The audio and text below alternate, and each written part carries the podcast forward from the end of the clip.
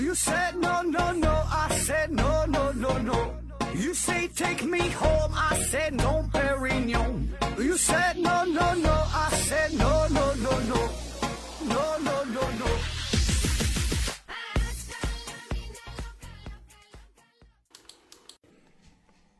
拼命探索，不计后果。欢迎您收听《思考盒子》，本节目由喜马拉雅平台独家播出。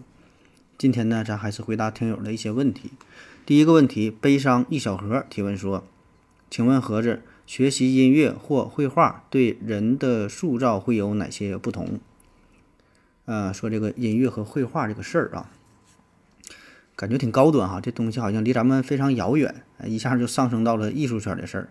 呃，但实际上音乐和绘画离我们都非常近。你看小孩嘛，从小就开始接触到音乐和绘画，对吧？打小就开始学这些东西，然后慢慢去一些什么艺术班啊、培训班啊，呃，主要学的也就是这两两大类呗，音乐和绘画这两个主题。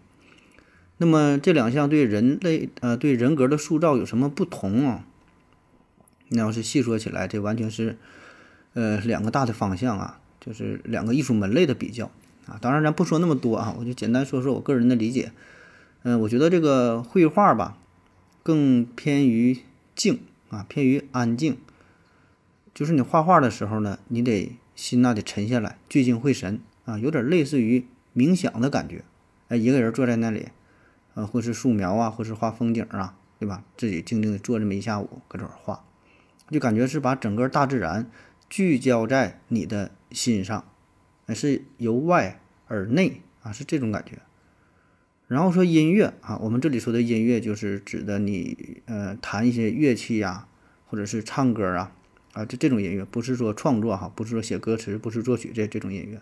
那么你不管是唱啊，还是用乐器吧，我觉得音乐呢，这个时候就是一种释放啊，一种宣泄啊，就把我们的情感呐表达出来，融入到大自然当中，就是自内而外的。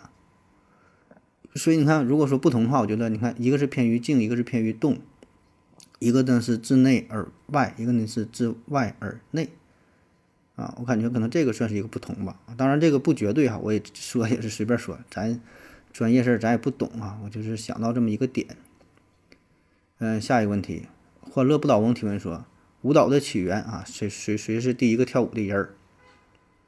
那今天这都是与艺术相关的话题啊。说完了绘画和音乐，马上问这个舞蹈的事儿哈，谁是第一个跳舞的人儿？嗯，跳舞这事儿啊，跳舞这也是一种艺术形式呗。那我觉得哈，比起音乐和绘画来说呢，舞蹈应该是人类最早产生的一种艺术形式了。呃，甚至说在没有语言之前哈，还没产生语言的时候，呃，就已经有人来跳舞了。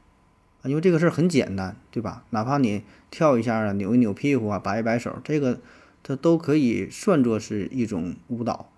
因为我们很早，就是咱祖先嘛，对吧？他没有语言，他可能就会用一些动作、用一些姿态、啊一些眼神儿、啊一些手势来传递信息、来交流情感啊。所以这个舞蹈的产生一定是非常非常早。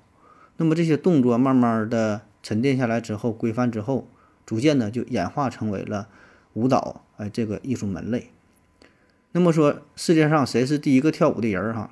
这自然是无法考证了啊，我们只能是胡乱推测当然，如果你要非要找个人的话，我觉得印度的湿婆这是可能是世界上最早跳舞的人啊。你看他这个动作就是在跳舞嘛。当然这是宗教的事儿哈，咱就说真正的这个呃呃考古哈，就是研究谁跳舞最早跳舞。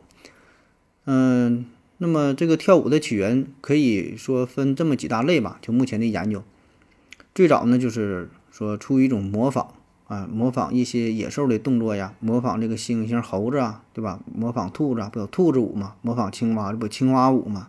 对吧？骑马有骑马舞嘛？对吧？模仿嘛，不只是动物，你模仿植物，那柳树的摇曳呀，甚至说是海浪的翻滚呐，哎等等啊。那么你这些动作，人也跟着就就学吧，扭来扭去的舞蹈呢，可能就诞生了。啊那还有呢，就是说这个舞蹈是跟这个图腾啊、崇拜有关。你看原始的宗教啊，呃，一些巫术啊，一些祭祀的活动啊，这里边都有舞蹈啊。有一种说法说，一切舞蹈啊，原来呢都是宗教。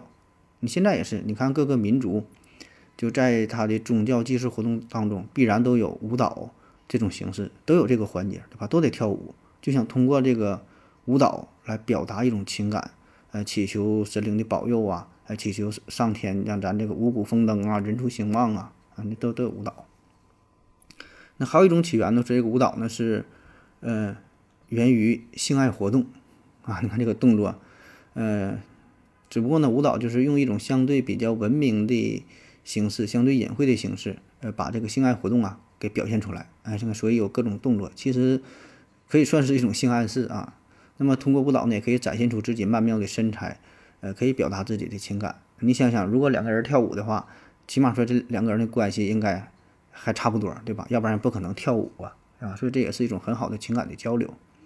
那还有一种学说呢，说这个舞蹈呢是起源于劳动啊，因为这个劳动是人类生存和发展的第一需要，所以呢，在这个劳动过程当中，也就慢慢的衍生出了舞蹈啊。当然还有很多种学说吧，啊。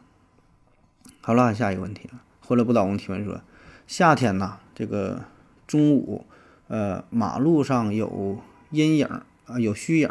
空气好像在流动一样，呃，远处看着呀，类似于呃水里面一样，啊，这咱都有这种感觉哈。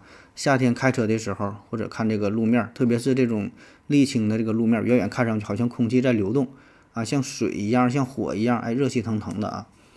这个呢，就是因为天气非常炎热嘛，那么路面，特别是这种沥青路面哈，就会吸收大量的太阳当中的太阳当中的热量，那这个地面一热。靠近地面的局部的温度就非常高，啊，有人做过实验嘛？打个鸡蛋一下能煎熟了啊，非常热。所以呢，这种高温就导致空气会自下向上运动，就像热气球一样，对吧？不就这个原理嘛？那么越靠近地面的地方，空气呢越稀薄，啊，那么这种空气密度的不均匀就会导致光的折射率发生变化。哎，咱上学时候都学过这个事儿啊，就是，呃，由密度大的介质进入到密度小的介质，入射入射角呢会小于这个折射角。啊，所以呢，远远的看上去啊，这个空气的密度是不均匀的嘛，所以呢，空气在向上运动啊，整体的造成的视觉的效果就感觉它像像水一样啊流动啊，像火一样燃烧，哎，就这个效果。下一个问题，请主播回答皮肤油脂的作用，如何有效的控油啊？鼻子一挤就有一条一条白色的液体流出来，非常苦恼。你你你确定挤出的是油呢？不是大鼻涕吗？一条一条白色的。说这个控油的问题，控油首先这个跟每个人的皮肤有一定的关系啊。有的人他他这种体质他就是这样，天生这个皮肤啊，对，就是比较油。有些人呢，他就是比较干，然后你想挤点油，他他他他也他也不出油啊。那么说，对于这种油性的皮肤哈，油脂比较多怎么办？呃，首先呢，就避免熬夜啊。你熬夜的话，整个人这个作息时间就都不规律嘛。你一熬夜，内分泌失调，内分泌失调。很多问题跟着都都来了啊，还有呢，就是保证这个新陈代谢啊，就是定点吃，定点拉，你排便呐，排油啊，啊，排毒素嘛，现在不都有这词儿嘛，对吧？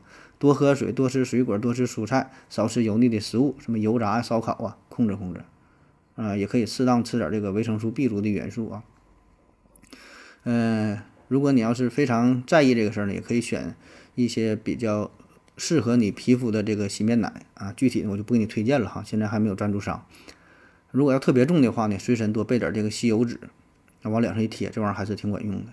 再有呢，就是选这些化妆品的时候，也是避免那些含有油脂比较多的啊。当然，这个就是对于女女生来说哈，对于男生咱糙老爷们儿就无所谓了哈，油就油点呗，中年油腻男嘛，对吧？你不油腻，你你也配不上这个称号啊。下一个问题，以泪洗泪提问说，一些关于男性和女性。在能力差异方面的说法，比如说男的数学好，女的文科好；男的推理能力强，是女的语言表达能力强。请问何子老师，这些说法到底是被科学实验证实的结论，还是啊只是文化上的偏见？啊，说这关于男女思维方式的差异啊，呃，前几年吧，有一阵儿，就是有一阵儿有一本书啊很火，叫《男人来自火星，女人来自金星》。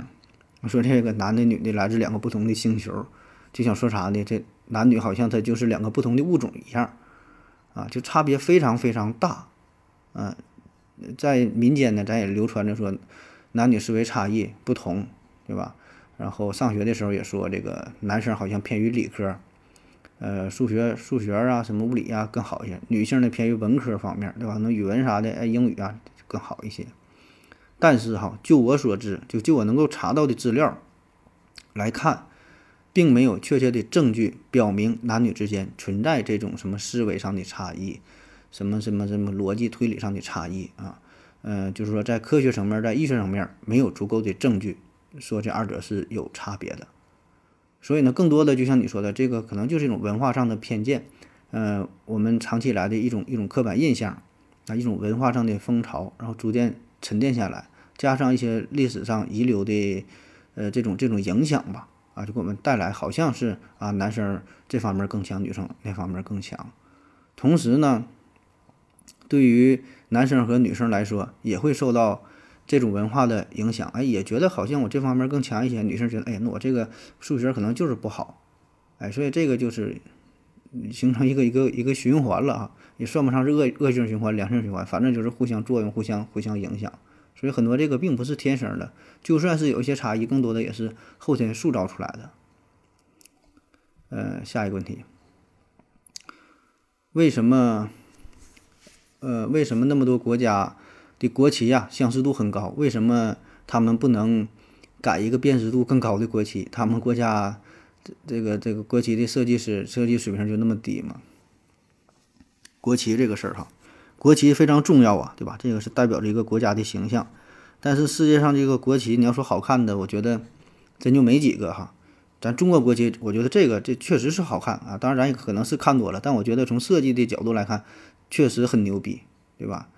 非常简洁又非常的醒目，然后呢，再有美国国旗，我觉得也还好，嗯，剩下我觉得巴西国旗挺好看的哈，起码说就看起来能让人记住，嗯，剩下还有什么就一时想不起来啊，一时想不来特别有特点的，剩下就是一一帮条条的、横条的、竖条的，这真是记不住啊。它还有一些什么国旗啊？咱就说这个国旗为什么相似啊？这个。关于国旗这个话题，呃，其实可以做一个长篇。我记得老刘好像做过长篇啊，你可以听一下。我记得好像是讲过国旗这个事儿，还是旭东还是谁讲过国旗这个事儿啊？关于国旗，国旗呀，好玩的事儿也很多啊。那咱今天就单独说说，呃，相似啊，相似这个问题，为什么会相似啊？首先呢，这就是与国家的历史有关呗。哎，典型的，比如说丹麦、挪威、芬兰、瑞典、冰岛、北欧五国。啊，如果这个照片是换成黑白照片的话，你看这几个国旗，呃，你应该是分辨不出来啊，因为它确实它就是一模一样的。嗯，因为啥呢？这个五个国家这个历史上啊，这这他们的联系是非常密切，都是斯堪的纳维亚半岛上边的，对吧？所以他们也都选择了这种十字符号。啊，这个呢，最早呢就与丹麦王国的建立和扩张有关啊，所以是因为历史的缘故，把他们紧密的联系了在一起。那么随着丹麦人的强盛，对周边的一些扩张，再加上文化上的影响、文化的输出，那周围的这些国家，包括国旗的这个设计，啊，也就是受到了这些影响啊，所以这个就导致了他们的国旗看起来非常的相近，只是颜色上略有不同啊。那么还有一系列哈，你看就是澳大利亚呀、新西兰呐、斐济呀、百慕大呀。呃，图瓦卢啊等等，你看这几个国家，他们这个国旗上边呢，哎，都有米字旗，就是英国的国旗，啊，就是国旗上面又套了一个国旗，啊，把这个国旗放在了自己，把英国国旗放在了自己国家国旗的左上角上，然后呢，下边加一些点缀的符号，啊，基本就加一个小星星之类的，对吧？你要让你猛一看澳大利亚和新西兰，你也分不太清啊。这些呢，就是因为。呃，当时大英帝国，英国嘛非常牛逼啊，号称日不落帝国，对吧？全世界各地都有它的殖民地，所以呢，这些殖民地这个国旗呀，就受到了英国的影响，也就这么保留了下来。那么同理哈，还有这个利比利亚呀，呃，波多黎各呀等等，这个和跟美国是比较相近的，道理呢也差不多。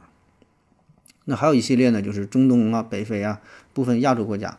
呃，也门呐、叙利亚呀、埃及、伊拉克、巴勒斯坦、苏丹、约旦、阿联酋，呃，利比亚呀、阿塞拜疆等等啊，这些呢就是与他们的宗教有关啊，他们属于这个伊斯兰国家，所以呢会有着一些共同的文化特性。哎，在这个国旗上面呢选择了星星和这个新月的符号，当然具体的排列方式组合呀不太相同啊，但是这个元素呢差不多。这个呢再往上追溯呢，可以追溯到这个呃奥斯曼帝国时代了啊，所以这都是历史的影响啊。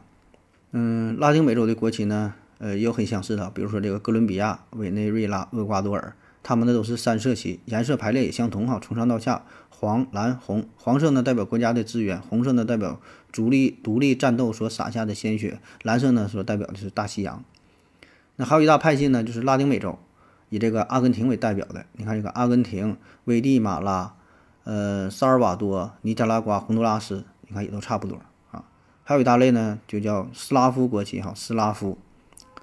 白色、呃红色、蓝色三色旗，嗯，比如说俄罗斯、塞尔维亚、斯洛文尼亚、捷克啊、斯洛伐克，那最早呢就是源于莫斯科公国，啊，这莫斯科公国这个当时也是受到了呃这个荷兰的影响啊，所以它现在都是那种三色旗，啊，这是横三色旗，还有这个竖三色旗啊，代表呢就是法国、意大利，你看欧洲的这些国家很多都是这种三色旗，然后呢不同颜色代表不同的寓意啊，代表象征着什么自由啊、和平啊，象征什么。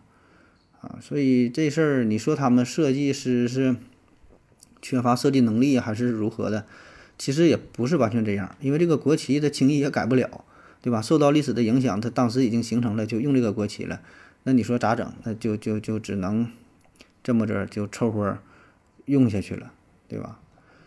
嗯，这不像咱们新中国国旗，当时是其实出现的相对那些国旗来说是比较晚的。对吧？新中国成立之后嘛，然后咱们有了这个国旗，呃，也是全国征集啊各种设计的方案，啊，所以咱这个是正经设计来的。而那些呢，可能有一些是设计的，有一些的，人家这个国旗历史是非常非常悠久的，啊，所以这咱也不能说人家缺乏这个设计能力吧？这这玩意儿也不能说的，你说再改啊，轻易他也改不了。下一个问题，天道酬勤提问说：何总你好，呃，听你节目很久了，第一次提问哈，想问一下。有的地方写着这个导盲犬呐禁止入内，这到底是给人看的还是给狗看的啊？回不回答无所谓，读一下给听友乐呵一下啊。顺便说一下，老刘我跟你的节目全都听完了，干装修的耳机那一戴就听一天，听惯了你俩的风格。王杰那逼节目，王杰那节目我听两句就听不下去了，王杰那节目我听两句就听不下去了，呃，不太喜欢他的风格。祝你俩节目越做越好。这个。嗯，说这个导盲犬啊，说导盲犬这个事儿，导盲犬这个有的地方写导盲犬禁止入内，这是给谁看的哈？你说给狗看，狗看不懂哈；给盲人看呢，那视力也看不到。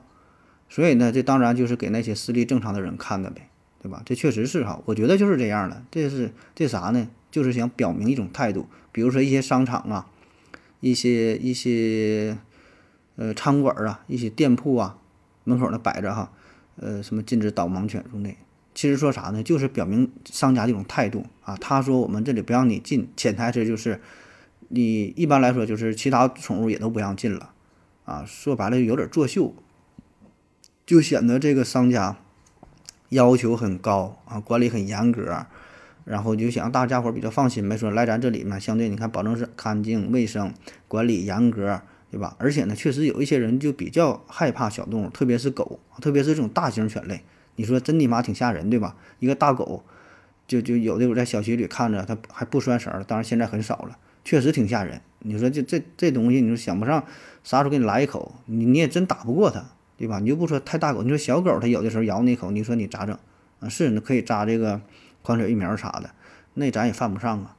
所以呢，挂上这种旁，挂上这种牌子。其实呢，就是想让绝大多数人更放心一些，表明了商家态度哈。所以这根本就不是想给这些呃视力有障碍的人士来看，对吧？而且咱话说回来，就中国目前这个大环境，呃，使用导盲犬的这人呢还是非常非常少的。中国的导盲犬才才多少只啊？我上回看一期节目介绍这个事儿，非常非常少。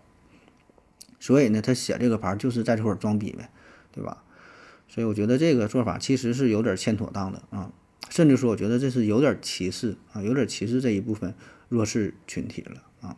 当然这只是个人观点啊，这事儿具体咋回事，这咱也咱也不懂啊，是不是有法律上的一些要求啥，这咱不懂了啊。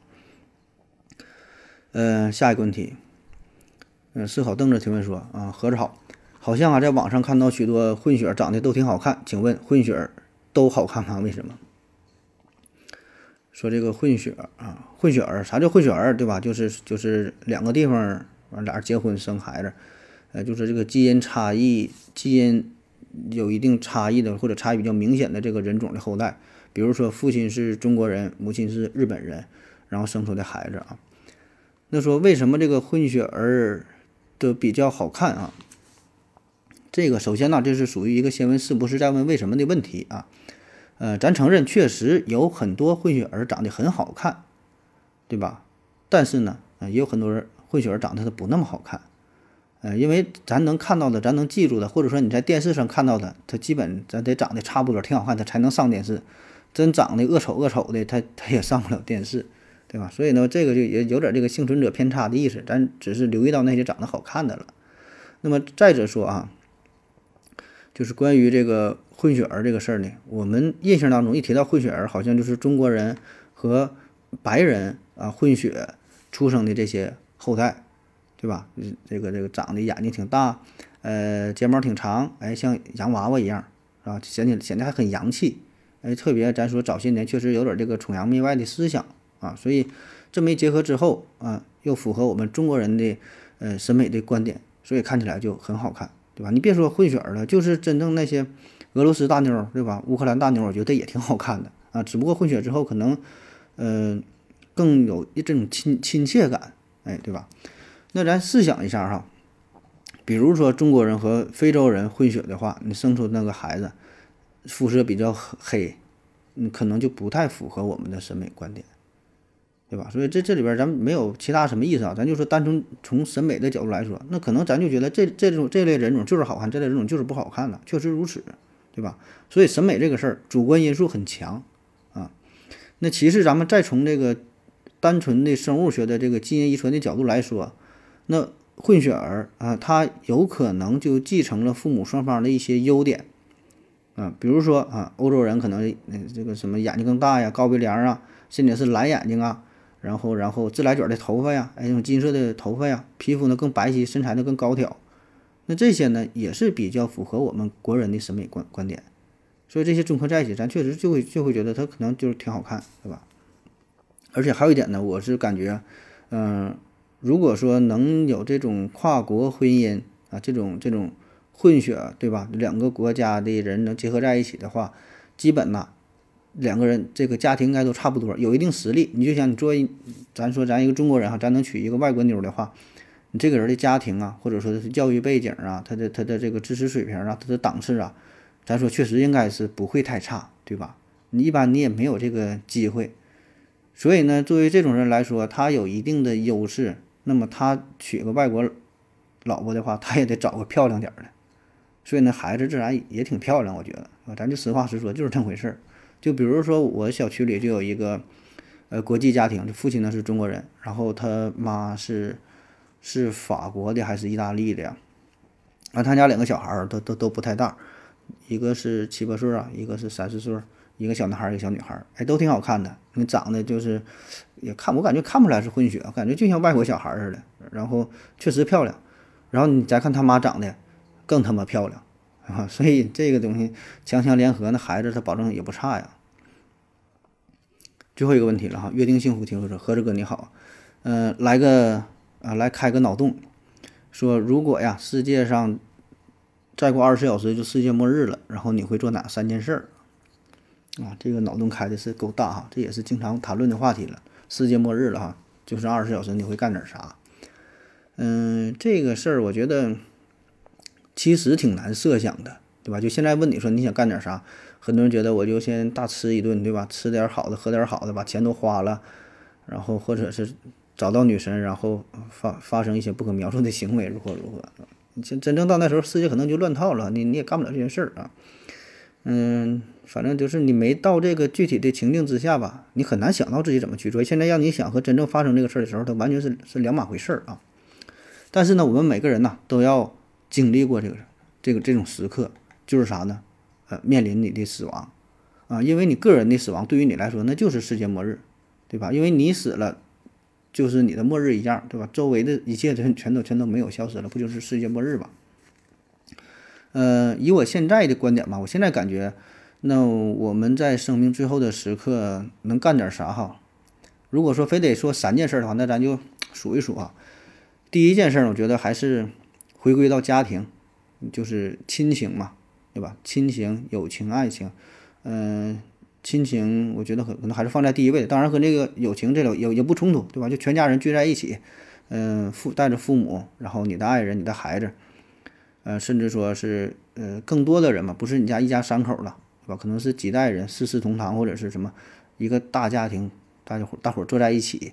共度这最后的美好的时光啊，所谓的美好时光吧，开个家庭的联欢会儿啊，坐在一起无非咱也就是吃点喝点，咱最传统的方式，然后大伙儿也可能也没有什么说的了，对吧？就坐在一起，嗯，就挺温馨的吧，这这种感觉，这算一个事儿。第二个事儿呢，就是朋友呗，对吧？人生在世嘛，对吧？都都离不开朋友。嗯，那么有一些朋友可能是在你身边的，可能会见见面，对吧？开个车多远的去看一看。当然，如果特别远的话，那就是打个电话或者是视频聊聊天儿。嗯，同学呀、同事啊、多年的好友啊，对吧？很长时间不联系了，不在一个城市，这个时候可能就是，当然这个你也聊聊不了啥了，我感觉更多的可能就是听一下对方的声音，多年不联系，然后然后。就就就就听听这种熟悉的声音也就足够了啊，因为确实到了这份上，你也说不出啥来，还彼此什么保重哈也没有用，啊，说有点伤感啊。然后说第三件事儿，第三件事，我觉得就是尽量能给这个世界世界上留下点什么东西，呃，当然你说这个是世界末日啊，这个世界末日也不知道是什么程度，就是说整个地球爆炸了，完全都毁灭了。还是说，只是咱人类毁灭了，还能地球还能在，还能留下点什么？反正我觉得，呃，如果能留下点什么的话，这是最好的。就说人死了，或者说人类消失了，咱能留下点什么证据啊？当然很难留下，但尽量留呗，尽量留下点东西，证明这个世界我还曾经来过。那乔布斯就就说过这么一句话嘛：“我来到世间就是为了在宇宙当中留下不朽的印记，就证明这个世界上这个宇宙上宇宙上。”啊，曾经有过一个叫乔布斯的人啊，曾经有过我，所以呢，作为主播来说，我觉得这也挺好的，这算是一个主播的优势。这最后二十四小时时间比较紧迫哈，作为一个长篇可能是不够用了，那咱就是录一个短片的节目，对吧？用音频的形音频的形式来证明这个世界我来过，哪怕是十分、八分、三分、五分的，呃，留下我的声音，然后也许吧，对吧？多少年之后了，又有新的文明。出现，哎，发现了这档节目啊，听到了我的声音，我觉得这个就足够了。虽然他也不知道我是谁，但是呢，这个宇宙啊，宇宙当中啊，其他文明知道，哎，地球上啊，哎，有这么一个声音，哎，知道啊，曾经有过这么一个人儿，觉得这个也就足够了啊。所以这事儿想一想，其实，嗯，可能会给我们带来一些更加深刻的想法，对吧？没事儿，你说你想一想，这真要是生命走到最后，你是不是？会有一些遗憾的事儿哈，有一些你想做还没做的事儿，迟迟的，就是每天都在想，萦绕在你的脑海当中。好，等到是说我等到有钱了我去干啥？我等到我退休了我去干啥？啊，等着等着等着，最后呢什么也没干成哈，所以也是挺遗憾的啊。好了，感谢您各位的收听，谢谢大家，再见。感谢您的聆听。如果你有问题的话，请在喜马拉雅平台搜索“西西弗斯 FM”。